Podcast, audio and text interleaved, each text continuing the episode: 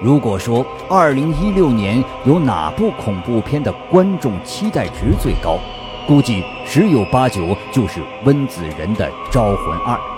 作为目前恐怖电影圈最炙手可热的领军人物，经过《潜伏》《招魂》的锻造，《招魂二》再次展示了温子仁对这类影片的超强掌控力。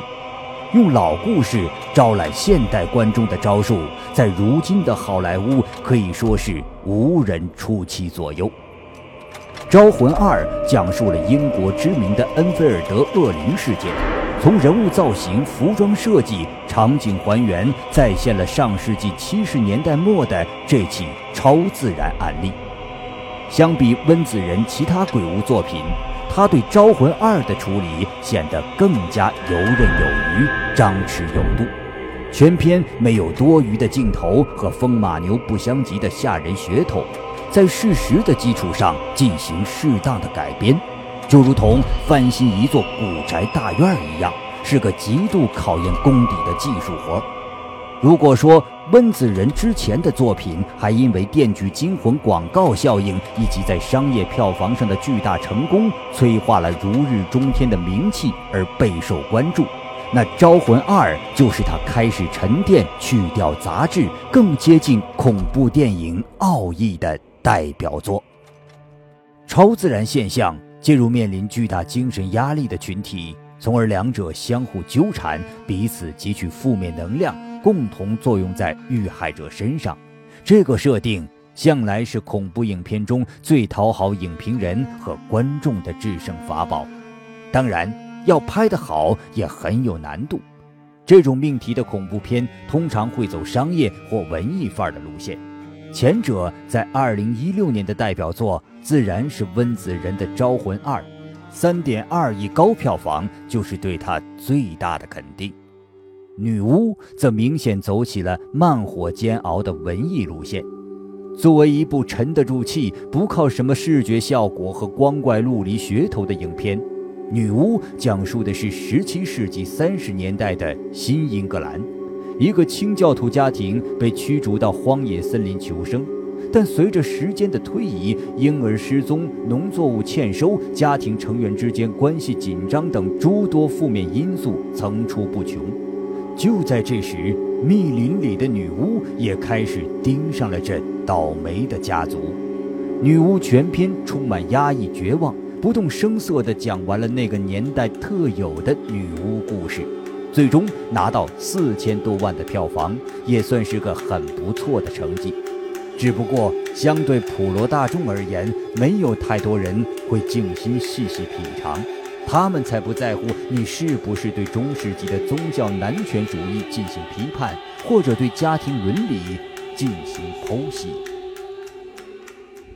无名女尸又是2016年的一部话题大作，不过至于多少人是冲着影片中的全裸女尸去看的，这就不得而知了。有些人觉得一部恐怖片有裸体、有开膛破肚就成功了一半。话糙理不糙，至少那些年的 B 级恐怖片就是走这个套路，吸引眼球，并取得了相应的关注。无名女尸骨子里依旧是密室恐怖片，讲述验尸官父子接收了一名女尸，在解剖的过程中，各种离奇的事件开始出现。影片的前半段可以说是一气呵成，毫无尿点。各种未知悬念也开始浮出水面，但从停尸房停电时开始，全片开始走起了闹鬼路线，风格有点跳跃，各种吓人的伎俩也显得没那么新颖。前后部风格迥异的作品也有不少，但切入点一定要拿捏准。比如正渐入佳境还没过瘾的时候，突然换风格。就有种裤子都脱了，你居然给我看这个的肌无力。不过，关于验尸房，恐怖电影里虽然常出现，但作为主要场景来拍，无名女尸也算是为数不多的佳作了。科洛弗道十号引起极大关注的一个重要原因是，宣传期间这部作品被介绍成零八年的经典伪纪录片《科洛弗档案》的续集。而严格上来说，这是一部独立成章的作品，与此同时，也是克洛弗世界的组成部分之一。噱头也好，宣传也罢，都不能否认《克洛弗道十号》是一部出色的密室恐怖电影。三个人一台戏，观众始终处于怀疑的状态中：到底是精神变态，还是确实有末日世界？这两个答案选项随着影片的进一步深入，不停地互换位置，却谁都没有占上风。只靠演员演技和氛围营造就能把观众哄骗到这样的地步，也是让人服气。影片接近尾声的时候，真相才浮出水面，反差极大的结局终于让人看到了他跟克洛弗档案的血亲关系。当然，也有不少人讨厌这种看似难以自圆其说的结局，因为在他们眼里，最好所有电影都拍成推理片。事无巨细都要解释的完美，这是病，得治。阴影之下讲述了两伊战争之间因历史问题而待业在家相夫教子的女主，在日渐逼近的战争阴影以及家中发生的超自然恐怖现象压力下，遭受了人生最大的危机。影片本身质量和各方面表现均属上乘。在西方掀起了极高的评价，苛刻的烂番茄网甚至不惜给出了九十八的逆天高分。很多人都误以为这是一部伊朗影片，不好意思，事实上这只是一部伊朗裔导演操刀、伊朗裔演员出演、卡塔尔、约旦、英国三国联合出品的电影，还曾代表英国出征美国奥斯卡外语片，这一点就更好玩了。反映伊朗的影片，并不意味着这是伊朗拍的电影。这部影片获得第七十届英国电影学院奖最佳英国影片的提名。英国影片，一切啊都不言而喻了。有时候，对于东方陌生国度的无知和恐惧感，老牌西方国家依旧还是喜欢通过电影来进行指指点点。最初在独立电影节上亮相的《阴影之下》。还只是一部带有两伊战争背景的恐怖影片，再到后来，一切都开始走样。阴影之下已经不是那么单纯的恐怖电影了，而是一颗棋子。试想一下，这部电影如果直接换成英国演员，再把拍摄地照搬到英国，剧本也不做改动，还会拿到这样的高分吗？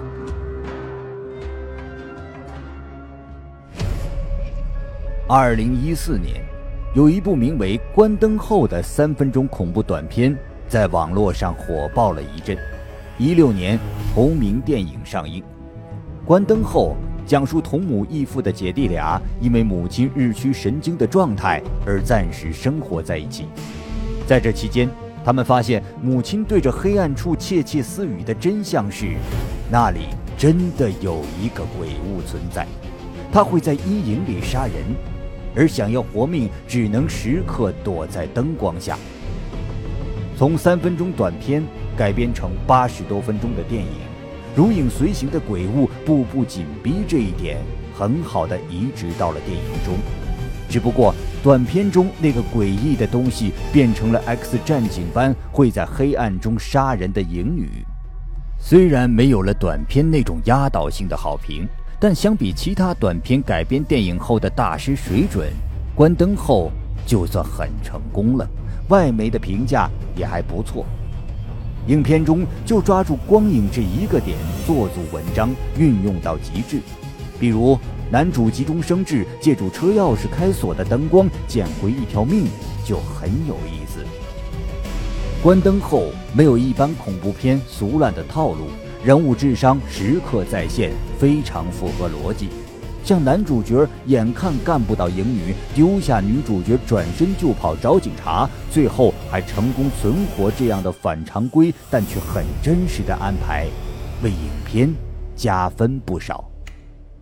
二零一六年恐怖片的题材类型比较丰富，也出了一些在题材构思上比较独特，但最终成品差强人意的影片。比如《爱宠》，套用了密室囚禁的模子，中间带出人格分裂、变态杀人的反转，结尾来个意料之中的反杀，仅有意料之中的噱头。男主角的演技也依旧停留在电视剧迷失阶段。网络题材的好友请求，把关注点放在时下的社交话题上，炫耀照片、掉粉等诸多内容，看来也很贴切，并一反常态将巫术报仇元素引入其中。但两者相互融合，效果不是很好，感觉拆开来可以是两部毫无关联的作品。恐惧有限公司的设定是代入式体验，专为热爱恐怖片的客户提供超真实的恐怖惊吓体验。而影片中男主角那混淆视听的好友们的演技，让这个体验愈发显得真实。但结尾为了惊悚而牵强设置的反转，却不怎么高明。西班牙和美国联手拍摄的《诗人夏令营》，却过分淡化了西班牙的元素。除了几个龙套演员来几句西班牙语，这不还是一部美国恐怖片吗？影片中毒蘑菇导致受害者变成暂时性的僵尸，以及误会导致的相互残杀，这个点有些意思。但如果全片都只靠这一点来进行的话，结果就沦为跑男里时间一到，猎人和猎物互换身份、撕名牌的游戏了。自杀森林搬出了日本的自杀圣地青木原森林，而让美国人来拍。却水土不服，成了流水线上一直毫无生气的产品。唉，白瞎了这么好的题材呀！今年的驱魔类题材都很有新意，却几乎全体翻船。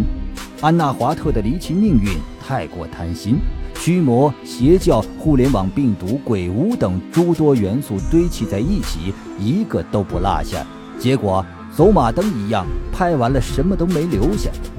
附身实验拉人组团进行驱魔研究，还把众筹网络直播也带了进来，闹腾了一大圈，死的死，伤的伤，最后再次落入俗套。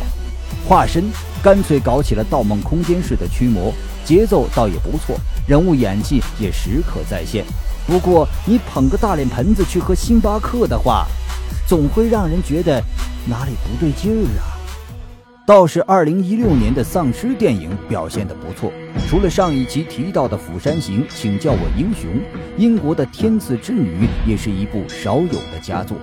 影片改编自英国漫画作家、小说家麦克格雷的同名小说，讲述在未来世界，一名科学家、一名老师和三名军人带着一个二代丧尸女孩，希望从中研究出治疗丧尸的方法，拯救人类。和大多数上来就直接抓挠啃咬的同类影片不同的是，《天赐之女》花了较长的时间在介绍未来世界、打造反乌托邦的社会上。虽然没有太多普通丧尸片人海战术的大场面，却把故事理得更加清晰。也许对于喜欢看热闹的人们而言，《天赐之女》太过慢火炖熬了。但正是这种看似慢条斯理的风格，反而让人更加有时间在观影过程中引起深思。英国人一向的绅士、沉稳、克制的性格，在他们的电影里就体现在用轻描淡写的方式来把本该天翻地覆的大事处理得特别从容。正因如此，影片结尾部分那棵参天丧尸大树的出现，把本该纯视觉效果的东西转换成了观众思考的标签。天赐之女就是这样与世无争地完成了新旧人类交替大命题的辩证。十五区则绝逼是二零一六年最好玩的丧尸电影，影片各种神剧情和脑洞大开的设定都叫人膜拜不已。用瓶装威士忌加上经验，就能让丧尸变回正常人。主角一行和丧尸肉搏对打，对打的时候，一边的奶牛一脸懵逼地看着，中途还跳出路过的妹子进行助攻，这简直是拳皇酒吧的设定吧？而影片中反常规的情节也污得让人措手不及。一个胖子在玻璃窗前自夸不会被丧尸抓走，下一秒在大家意料之中。他被拖进去了，而再接下去的反转，呃，来了一发丧尸炮，并产生了感情。由于影片涉及的美国文化非常广泛，很多看似莫名其妙的点，其实都有梗可追。比如影片中模仿勇闯夺命岛的一幕，就是诸多亮点之一。要不是因为影片太无厘头，女配角被自己人爆头，《十五区》可以成为史上第一部主角一行全员轻松存活的丧尸作品。一六年有一部改编自斯蒂芬金同名小说的《手机》，虽然影片请来了塞缪尔·杰克逊和约翰·库萨克领衔主演，却没有让这部丧尸题材的影片成为话题大作。首先，改编老金的恐怖小说向来是吃力不讨好的活儿，更何况在原著中，这是一个类似行尸走肉般适合拍成美剧的末世公路丧尸作品。故事主线发展是按照直线型来进行，你截取再多的片段也无法再现原著的精彩。尽管一些情节已经最大限度还原小说中的内容了，最关键的是。原作相比老金其他作品，看似更适合拍成商业电影，但别被他的表象蒙蔽了。老金的作品可是最难改编的，适合拍和拍成功之间，可是隔着刘能赵四般复杂的亲家关系呀。一六年还有部改编自热门游戏的续集影片《丧尸围城三：终极游戏》。虽然名气远不及《寂静岭》《生化危机》，却也一声不吭出到第三部，也算是有固定的粉丝群。《丧尸围城》系列最为人所津津乐道的，还是一镜到底的打斗场面，比如第一部中的巴士内打斗场景就非常出彩。到了第三部，这个优点依旧没有落下，全程模仿游戏打斗场面的实验室关卡就是这样一气呵成。只是这一部的重心错放在了阴谋论上，因此相比前两部暗淡了不少。既然说到续集，咱们再来看看一六年的热门影片续集，他们凭借自己不俗的表现也精彩纷呈。《生化危机：终章》作为《生化危机》系列收官之作，开挂的生化人爱丽丝终于一枚游戏币玩到了最后一关。虽然上一部结尾的地表最强战队在这一部里被威斯克背叛一举带过，除爱丽丝外全体阵亡，叙事也跳跃性的从一个场景转到另一个场景。不过，游戏电影本质上不就和玩游戏一样，不管你玩的多菜，你都得继续硬着头皮往前冲。《生化危机：终章》在塑造配角方面，依旧是无条件烘托女主为唯一指标。适当的时候去领便当，虽然作为续集影片，特别是完结篇，还存在着一些不足和遗憾，但所谓剧情不足，特效来补。宠妻狂魔导演保罗·安德森还是凭借自己擅长的视觉效果扳回一城，从如潮水般的丧尸大军到大楼燃油火攻的戏份一气呵成。有人在电影院看完回来说，《生化危机：终章》一点儿都不好看。呃，我不怪你，因为国内版被删了惊心动魄的七分钟，包括你完全没见到过的大 BOSS 丧尸。作为二零一一年的恐怖片佳作，《后启示录》是公路吸血鬼题材影片《行主之地》受到广泛好评。五年后的续集《行主之地二》悄然而至，虽然没有第一部气势宏大的展开。旅途上各种层出不穷的状态，以及始终紧绷的剧情，但作为一部只保留了编剧和主角、整个团队大换血的续集电影，影片在叙事风格、末世氛围等诸多方面依旧紧跟上一部，特别是展现乱世之中人比吸血鬼更恐怖的这一论点，丝毫没有松懈。不管是那对因丧子而变态杀人的老夫妇。还是为了娱乐让猎物自相残杀的地下斗兽场，尽管琢磨不多，也已经针针见血。续集时间比第一部缩水近二十分钟，主线讲述主角对抗女吸血鬼领导的异教徒的故事，说不上多有新意。不过老老实实讲好一个故事，总比蜻蜓点水丢出去一堆包袱，结果只能草率收场要好很多。二零一三年，堪称美版大屠杀的科幻恐怖片《人类清除计划》惊艳亮相。经过第二部掀起的更为惨绝人寰的腥风血雨之后，《人类清除计划三：大选狂徒》姗姗来迟。相对第一部以小见大、以点带面的特点，第二部一下子铺天盖地展开的行云流水，第三部则选择继续在一夜之间将所有人都变成疯子，让集中了一年的人间戾气大爆发。这种看似合情合理的失序崩塌状态，令影片显得更加黑暗。作为一个病入膏肓的未来美国，教堂那一幕将讽刺和习以为常的恐怖带入高潮。即便如此，影片还是在黑夜之间充满了种种希望。对抗组织救护小组的自发成立，反对屠杀日政治派别的异军突起，极大消除了死亡的阴影。第二部男主角在第三部化身为总统候选人的贴身保镖，虽然戏份减少，但结合特朗普和希拉里的大选之战来看，《人类清除计划三：大选狂徒》还真是别有一番风味。二零零三年，一部《黑夜传说》拉开了吸血鬼和狼人两大团伙的火并。十三年过去了。这一柔和动作、恐怖、科幻的商业视效片也不负众望地推出了第五部。吸血鬼派系的尔虞我诈、错综复杂的关系梳理，狼人队伍再次吹响集结号进行反扑。虽然依旧在炒冷饭，打斗场面也显得不思进取，但好在女神凯特·贝金赛尔依旧是那么美丽动人。